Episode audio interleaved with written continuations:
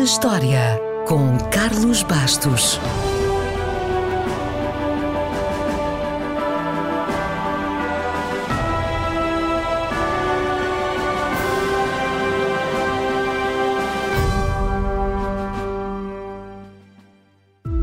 A 5 de março de 1904, Nikola Tesla explicou como se formavam pequenos raios de eletricidade numa bola de vidro. Uma imagem que ainda hoje impressiona e que na altura parecia quase magia. Nikola Tesla foi um cientista e inventor cujas ideias eram maiores do que o seu tempo. Mas durante um século, a sua memória foi obscurecida pelo seu antigo patrão, Thomas Edison, que tinha tanto de brilhante como de implacável. Porém, a pouco e pouco, Tesla começou a recuperar o seu devido lugar na história. Tesla nasceu na Sérvia, emigrou para os Estados Unidos aos 28 anos e foi um cientista e engenheiro tão brilhante, mas tão brilhante, que registrou mais de 700 patentes. O seu maior contributo para o mundo terá sido o desenvolvimento da corrente alternada, mas o seu trabalho também levou a avanços nas comunicações sem fio, nos lasers, raio-x, radar, robótica e mais um sem número de coisas.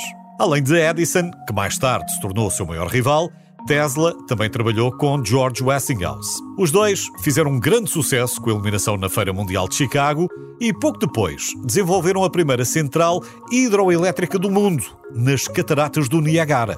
No início do século XX, Tesla montou um laboratório chamado Wardenclyffe, onde conduziu algumas das suas experiências mais ambiciosas. Nesse complexo sobressaía uma grande torre com mais de 57 metros de altura que se destinava a transmitir comunicações e há até quem diga energia através do Atlântico. Como muitas das criações de Tesla eram desenvolvidas em grande secretismo, isso só fez com que os amantes de teorias da conspiração tivessem criado as suas próprias histórias ao longo dos anos.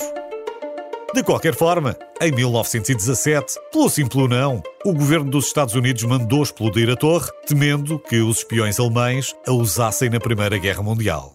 Tesla também terá sido, para o seu tempo, um ambientalista. Ele estava muito preocupado por consumirmos os recursos da Terra muito rapidamente e queria apostar nos combustíveis renováveis e acessíveis a todos. Infelizmente, condicionado pela tecnologia existente, não teve tempo de nos oferecer esse presente. Seria de pensar que um homem tão criativo morresse rico, mas não foi o caso. Tesla queria ajudar a humanidade a ter uma melhor qualidade de vida e nunca se preocupou muito com o dinheiro que podia fazer. Aliás, o problema era mesmo arranjar dinheiro para poder trazer ao mundo as suas criações. Edison e Westinghouse foram empresários muito bem-sucedidos, o que explica em parte a força dos seus legados e também a sua fama, ao contrário de Tesla. Quando Tesla morreu, em 1943, durante a Segunda Guerra Mundial, os seus pertences foram entregues à família. Mais tarde, acabaram no Museu Tesla, em Belgrado, mas alguns documentos foram classificados como secretos pelo governo dos Estados Unidos. Alguns, ainda hoje, não são conhecidos.